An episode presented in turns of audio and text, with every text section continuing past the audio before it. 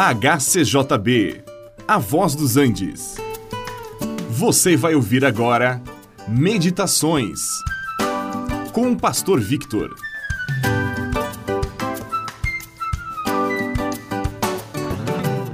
A história da igreja continua.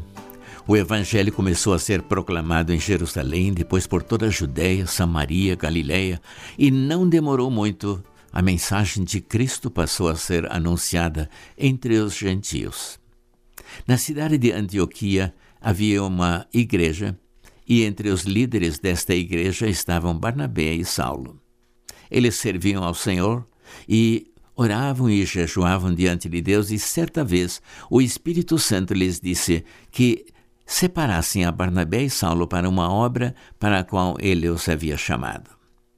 A igreja, em obediência ao Espírito Santo, orando, jejuando e com imposição de mãos despediram aqueles dois para um ministério de missões.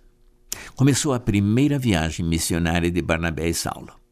Levaram consigo a João Marcos e visitaram várias localidades anunciando a palavra e muitos se converteram. Aqui nós encontramos algumas lições preciosas. Quando Deus chama, os homens têm mais é que obedecer. Tanto a igreja em Antioquia obedeceu, como também Barnabé e Saulo obedeceram. Eles fizeram esta primeira viagem sem saber o que haveriam de encontrar pela frente.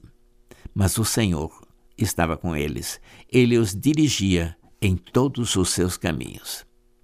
Nós também devemos obedecer quando Deus nos chama para alguma tarefa. Não precisamos conhecer todos os detalhes antecipadamente.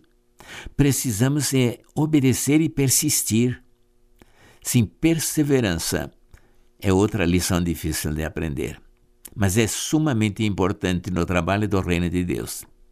É relativamente fácil começar alguma coisa, mas perseverar é bem mais difícil.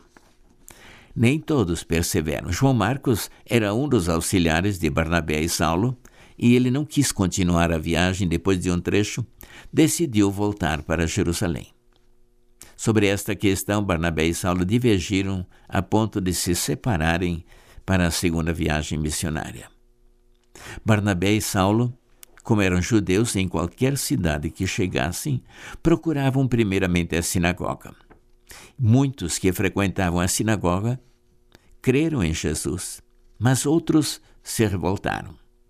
Barnabé e Saulo então foram dizer ousadamente que era necessário que o evangelho fosse pregado primeiro aos judeus, mas como foi rejeitado por muitos deles, dali em diante eles iriam pregar a palavra aos gentios.